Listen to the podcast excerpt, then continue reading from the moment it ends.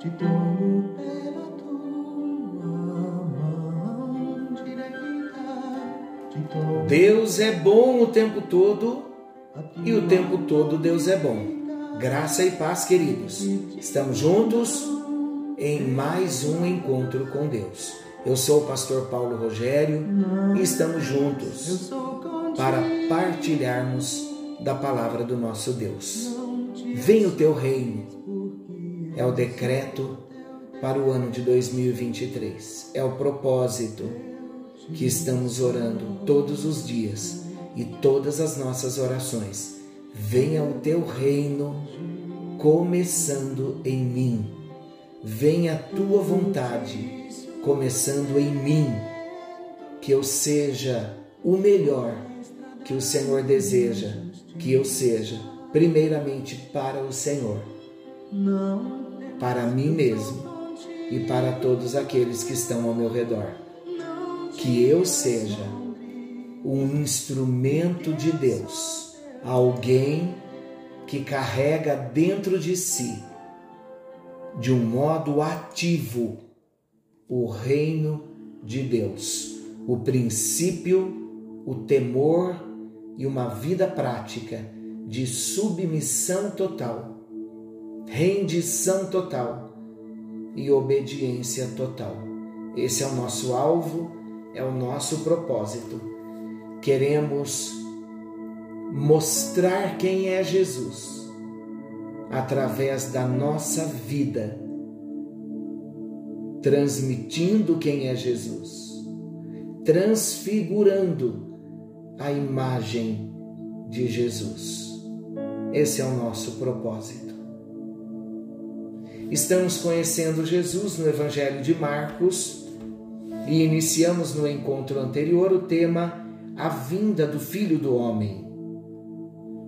E lemos Marcos capítulo 13, versículos 24 ao 32, lembrando que a vinda do Filho do Homem na escatologia dar-se-á sete anos depois do arrebatamento período este em que a igreja desfrutará com Jesus nos ares, nos céus, das bodas do Cordeiro e da entrega dos galardões. Enquanto isso, na terra, um período de sete anos de grande tribulação. Depois desta grande tribulação, Jesus aparecerá no céu glorioso com os seus anjos e com a igreja, vitoriosos. Aleluia! O nosso primeiro destaque foi a glória do Filho do Homem, Jesus, o Filho do Homem. O segundo destaque, a glória dos filhos de Deus.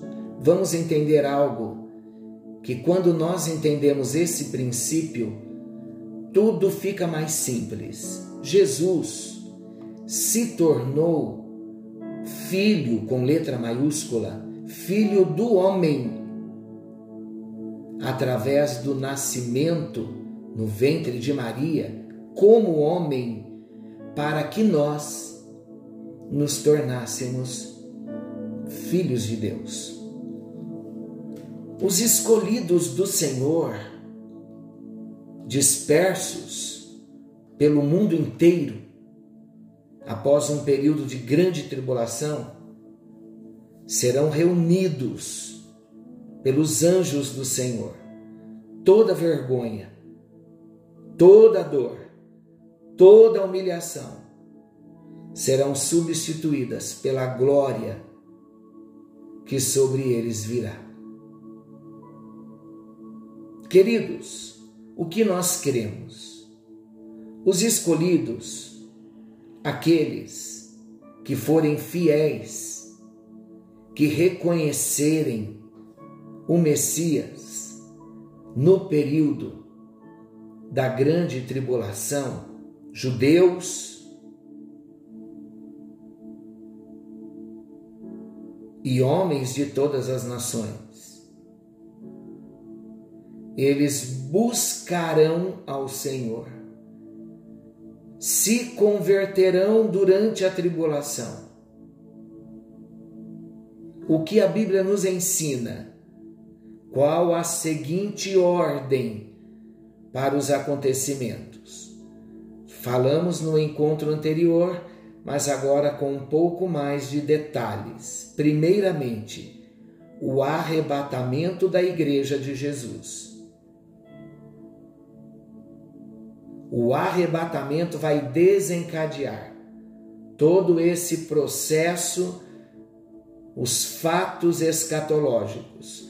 E o arrebatamento da igreja, para você que quer ler, está em 1 aos Tessalonicenses 4, 13 a 18. O segundo fato, a tribulação de sete anos, Marcos 13, o texto que nós lemos. O terceiro fato, a vinda do Senhor Jesus para reinar sobre a terra. Vamos falar daqui a pouco melhor sobre esse assunto. Está em Marcos 13, esse texto que nós lemos. O reino de Cristo por mil anos, chamado de milênio, está lá em Apocalipse, capítulo 20, versículos 1 ao 10 o milênio vai acontecer com essa vinda gloriosa do Senhor Jesus depois desse período de sete anos de tribulação. Depois dos mil anos de paz com o diabo Satanás amarrado, preso, virá então o juízo final. Satanás será solto e lançado no lago de fogo para todo sempre. O juízo final, os mortos, durante todos os períodos e todas as eras, que não se converteram, comparecerão diante do tribunal de Deus, do juízo final receberão a sua sentença e também serão lançados no lago de fogo e enxofre, onde o diabo já foi lançado. Para os salvos, a vida eterna vai acontecer, quer acreditemos ou não. Os novos céus e a nova terra nesse tempo de vida eterna, eternidade. Onde está isso na Bíblia? Apocalipse capítulo 21, versículos 1 a 8. Leia depois, com atenção. Meus queridos, isso nos traz muito temor, porque o que eu estou dizendo não é uma fábula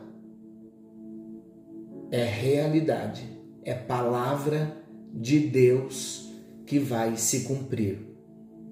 O terceiro destaque, a glória da palavra de Deus. Veja o que o texto diz: Passará o céu e a terra, porém as minhas palavras não passarão. Pelo que nós temos visto até agora, tudo realmente passará. Tudo já está passando. Os reinos da terra passarão, as estrelas do firmamento cairão, a glória do sol e da lua se desvanecerá, os próprios céus e terra hão de passar. No entanto, queridos, a palavra de Deus permanecerá para sempre. Tudo nesta vida. Tudo nesta terra é transitório, mas a palavra é eterna. E diante desta verdade, é importante que todos nós firmemos a nossa vida naquilo que não é transitório. Eu vou repetir. Diante dessa verdade, é importante que todos nós firmemos a nossa vida naquilo que não é transitório, mas naquilo que é permanente. Todos, preste atenção, todos os que apoiarem suas vidas na incerteza deste mundo presente hão de sofrer forte abalo. Volto a dizer, o que estamos vendo hoje, nos nossos dias, não se comparará com o que está por vir. Não coloque a sua vida, não firme a sua confiança naquilo que é transitório, porque tudo vai passar. Não apoie a sua vida na incerteza desse mundo, porque tudo aqui vai ser abalado. Os que confiam unicamente no Senhor, os que confiam na palavra do Senhor, terão a alegria de perceber que a sua fé não foi em vão. Mas nesta terra, nesta vida, tudo é transitório, tudo vai passar, tudo vai se abalar. O que nós aprendemos nesses dois encontros? Nós aprendemos sobre a importância de nos mantermos firmes em nossa fé em Jesus, certos da sua vinda com poder e glória. Na vinda do Senhor, todos os seus escolhidos serão reunidos, tantos da terra quanto os do céu. Qual a tarefa para nós? Vamos procurar avaliar em que nós temos firmado a nossa vida. Vamos fazer um levantamento do que tem sido a base para a tomada das nossas últimas decisões. Vamos verificar se os princípios eternos da palavra de Deus têm sido a nossa regra de fé e prática, ou se não tem sido.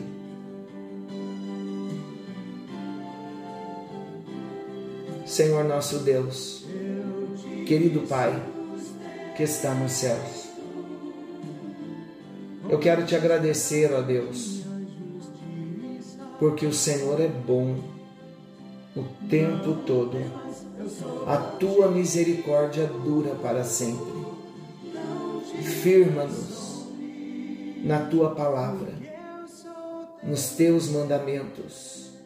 Venha o teu reino estabeleça a tua vontade, que nos submetamos aos teus decretos, à tua vontade, que venhamos abandonar o mundo com a carne e o diabo e vencê-los no poder da palavra, na autoridade da palavra, com o fogo do Espírito Santo, com a vida avivada que sejamos transformados dia a dia, de glória em glória,